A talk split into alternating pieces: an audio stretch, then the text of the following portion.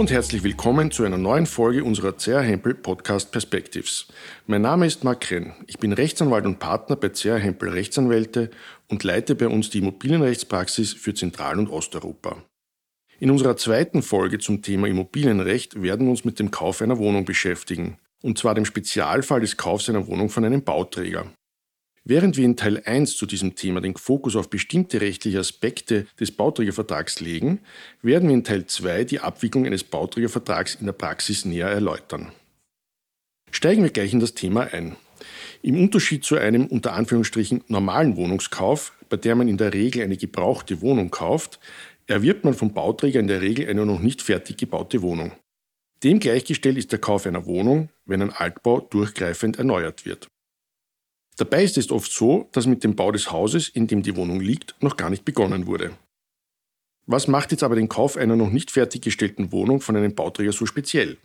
Nun, wenn man eine Wohnung erwirbt, die es noch gar nicht gibt, besteht das Risiko, dass der Bauträger, also der Verkäufer, vor der Fertigstellung zum Beispiel in Insolvenz gerät. Da der Käufer den Kaufpreis regelmäßig bei Vertragsabschluss zu hinterlegen hat, stellt sich in so einem Fall für jeden Käufer die Frage, was passiert dann mit meinem Geld? Abgesehen davon kam es in den frühen 90er Jahren des letzten Jahrhunderts auch vereinzelt zu Betrugsfällen, sodass der Gesetzgeber im Jahr 1997 mit dem Bauträgervertragsgesetz, kurz BTVG, ein Gesetz zum Schutz von Konsumenten erlassen hat, das eine weitgehende Sicherstellung von Wohnungskäufern in einem standardisierten Prozedere geschaffen hat.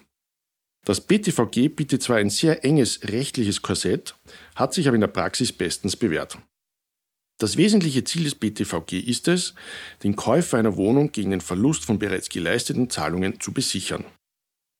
Um das Konzept und die Mechanismen des BTVG besser verstehen zu können, ist es hilfreich, sich die Situation bei Beginn eines Bauträgerprojektes kurz vor Augen zu führen. Zu Beginn eines Wohnbauprojektes verfügt der Bauträger nur über ein Grundstück. Der Kauf des Grundstücks wird in der Regel mittels eines Kredits einer Bank finanziert, sodass das Grundstück schon mit einem Pfandrecht belastet ist. Der Bauträger muss nun noch sein Wohnbauprojekt planen und die Baugenehmigung dafür einholen. Da der Bauträger für die Errichtung des Gebäudes wieder Geld benötigt, wird dafür eine weitere Kreditlinie aufgenommen. Oft befinden sich daher zwei Pfandrechte im Grundbuch. Nehmen wir in unserem Beispiel an, der Bauträger hat bereits die Baugenehmigung erhalten und will in Kürze mit der Errichtung beginnen. Um seinen Finanzierungsaufwand und die damit verbundene Zinslast zu reduzieren, will er möglichst früh damit beginnen, Wohnungen zu verkaufen. Alles, was er aber in diesem Moment anbieten kann, ist eine mit Pfandrechten belastete Liegenschaft, eine Baugenehmigung und schöne Pläne. Dennoch können bereits in diesem Stadium Wohnungen verkauft werden. Im Wesen eines Bauträgerprojektes liegt es, dass bereits vor Fertigstellung der Wohnungen Zahlungen vom Käufer an den Verkäufer zu leisten sind. So wird der Käufer indirekt auch zum Finanzierer des Bauvorhabens. Das Risiko des Käufers aus dieser Konstellation liegt auf der Hand. Er hat bereits Zahlungen geleistet, bevor die Wohnung noch errichtet ist und muss daher gegen einen Verlust bereits geleisteter Zahlungen abgesichert werden. Das BTVG sieht dafür drei Möglichkeiten vor.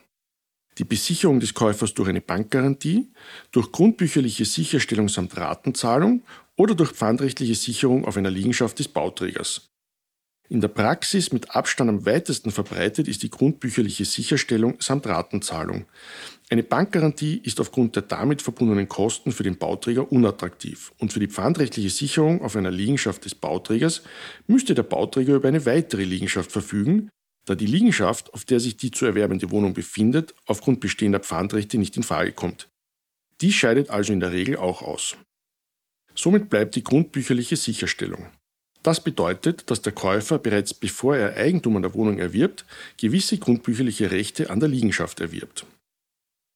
In seltenen Fällen wird hier dem Käufer ein Miteigentumsanteil an der Liegenschaft eingeräumt.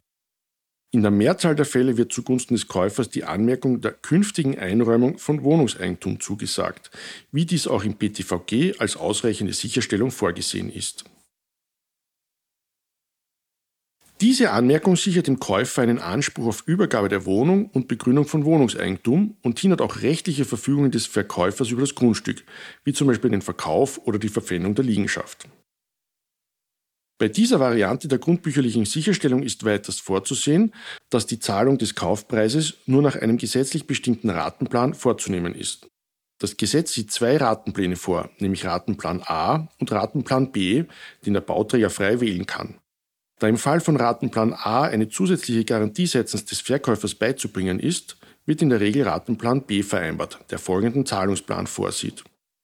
10% des Kaufpreises sind bei Baubeginn aufgrund einer rechtskräftigen Baubewilligung zu zahlen. 30% sind nach Fertigstellung des Daches und des Rohbaus fällig, 20% sind nach Fertigstellung der Rohinstallationen fällig, 12% sind fällig, wenn die Fassade und die Fenster samt Verglasung fertig sind, 17% sind nach Übergabe der Wohnung zu zahlen, 9% sind nach Fertigstellung der Gesamtanlage zu zahlen und die restlichen 2% sind nach Ablauf der dreijährigen Gewährleistungsfrist zu zahlen. Grundsätzlich handelt es sich hierbei um einen Zahlungsplan nach Baufortschritt, der sicherstellen soll, dass der Käufer im Großen und Ganzen nie mehr zahlt, als errichtet wurde. Damit haben wir aber nur einen Aspekt der Absicherung des Käufers beleuchtet. Denn bei der hier als Beispiel herangezogenen grundbücherlichen Sicherstellung samt Ratenzahlung kommen noch weitere Sicherungsmaßnahmen zur Anwendung. Der Verkäufer hat nämlich in diesem Fall einen Treuhänder zu bestellen, der Rechtsanwalt oder Notar sein muss, der unter anderem folgende Aufgaben hat. Ihn treffen Aufklärungspflichten gegenüber dem Käufer bezüglich der Abwicklung und sonstiger rechtlicher Konsequenzen aus dem Bauträgervertrag. Ihm obliegt die Abwicklung der Kaufpreiszahlungen über ein bei ihm eingerichtetes Treuhandkonto. Er hat zudem sicherzustellen, dass die Pfandrechte, die den Verkäufer belasten, auch gelöscht werden. Und darüber hinaus wickelt der Treuhänder die gesamte Transaktion bis zur Begründung von Wohnungseigentum ab. Nun haben wir zuvor gehört, dass Zahlungen des Kaufpreises nach einem bestimmten Baufortschritt zu leisten sind. Da dem Treuhänder nicht zugemutet werden kann, dass er den technischen Baufortschritt eines Gebäudes beurteilen kann, kann sich der Treuhänder eines sogenannten Baufortschrittsprüfers bedienen, der dem Treuhänder bei Erreichung eines Bauabschnitts eine entsprechende Bestätigung ausstellt. Diese Bestätigung ist dann die Grundlage für den Treuhänder, den entsprechenden Betrag aus dem Ratenplan an den Käufer bzw. dessen Bank aus dem Treuhanderlag zu überweisen. Neben diesen zentralen Elementen des BTVG zur Sicherstellung des Käufers sieht das BTVG noch weitere Regelungen zum Schutz des Käufers vor. Da es sich um ein Gesetz zum Schutz von Konsumenten handelt, kann davon nur zugunsten des Konsumenten abgewichen werden. Gegenüber Käufern, die keine Konsumenten sind, kann die Anwendung des BTVG ausgeschlossen werden. Damit schließen wir diese Folge und Teil 1 zum Thema Wohnungskauf von Bauträger. Im zweiten Teil erkläre ich dann, wie der Wohnungskauf in der Praxis abläuft und welche Themen relevant sein können. Ich freue mich auf eure Fragen und Anmerkungen. Diese könnt ihr gerne per E-Mail an podcast.chhempel.com richten. Für aktuelle immobilienrechtliche Fragen und News besucht bitte auch unseren Real Estate Insider auf www.chhempel.com. Vielen Dank fürs Zuhören und auf ein Wiederhören bei unserer nächsten Folge.